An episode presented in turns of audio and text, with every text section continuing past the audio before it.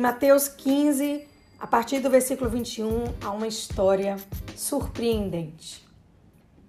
Jesus retira-se para a região de Tiro e de Sidom.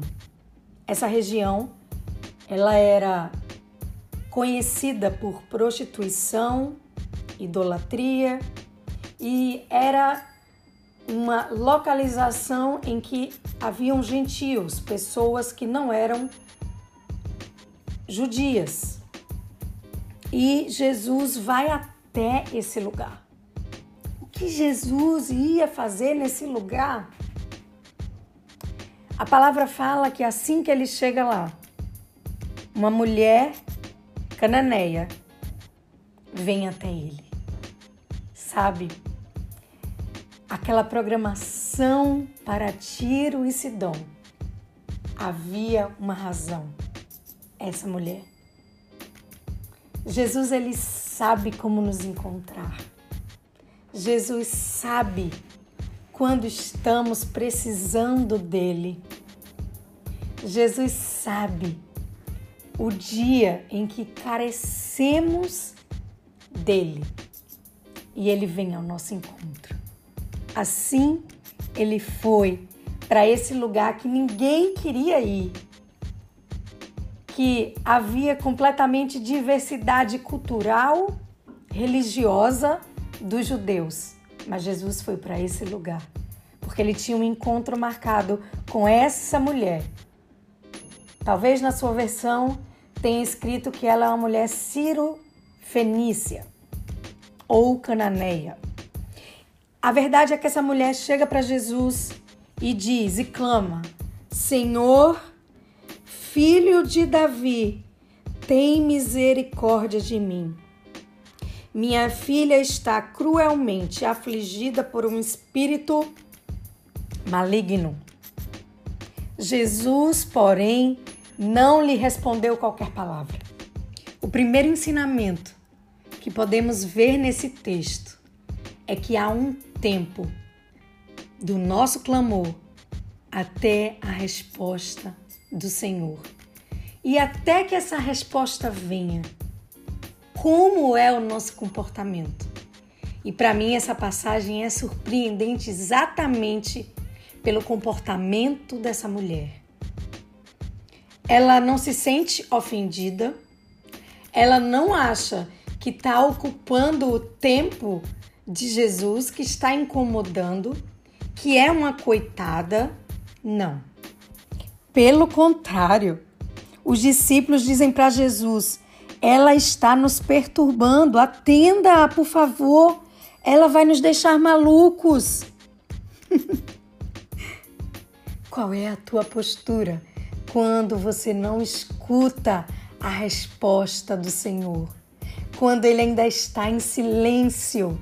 Aprendamos com essa mulher, sejamos persistentes.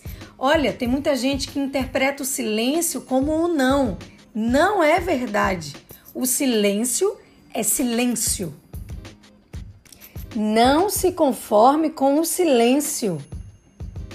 Persista até que você receba o sim ou o não.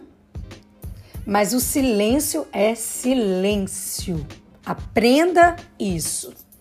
E aí, Jesus fala que ele estava ocupado naquele momento com as ovelhas perdidas de Israel. Ele havia vindo com o objetivo de salvar a casa de Israel. Os gentios ainda não estavam nessa programação. Essa programação dos gentios seria atendida a partir dos discípulos, não de Jesus. Primeiro, Jesus fica calado em silêncio. Agora ele diz: não é o tempo, que seria espere. Então, o que essa mulher faz? Ela o adora de joelhos. Ela não desiste. Ela se rende aos pés de Jesus e continua falando: Senhor, ajuda-me tem misericórdia de mim. Quando o Senhor pede para que você espere, que ainda não é o tempo, como você se comporta? Você já pensa, ah, tá vendo? Não vale a pena, é uma perda de tempo orar, não adianta, e ah, Ou você persiste. Foi o que essa mulher fez, se rendeu ao Senhor e ficou clamando: Senhor, Senhor. Os gentios, eles eram chamados de cães. E aí Jesus responde para essa mulher: Não é justo tirar o pão dos próprios filhos para alimentar os cães de estimação. Eu confesso que a primeira vez que eu tive acesso a esse texto, eu fiquei muito triste. É, eu não estava entendendo o que Jesus estava querendo dizer. Me pareceu desatencioso, até uma certa grosseria, mas eu não sabia que Jesus estava testando a fé dessa mulher. Certa vez eu li uma frase que me marcou, que diz que Jesus ele consegue extrair de mim, de você, o que há de melhor. Ele traz à tona aquilo que muitas vezes está na superfície. E foi isso que ele fez com esta mulher. O que você acha que essa mulher fez? Se sentiu rejeitada? Ah, esse homem é, está dizendo não para meu povo, para mim, está me tratando com grosseria. O que, que você acha que ela responde? Ela diz assim: sim, Senhor, mas até os cães de estimação comem das migalhas que caem das mesas de seus donos. Essa mulher estava reivindicando o espaço no coração compassivo de Cristo. Não estava na agenda do Senhor a o povo gentil, mas aquela mulher reivindicou. Que fé! E Jesus diz: Ô oh, mulher, grande é a tua fé, notável fé. Seja feito a ti conforme queres. E naquele exato momento, a filha dela ficou sã. Quanta persistência, quanta adoração, rendição e que fé impressionante, notável, atuante.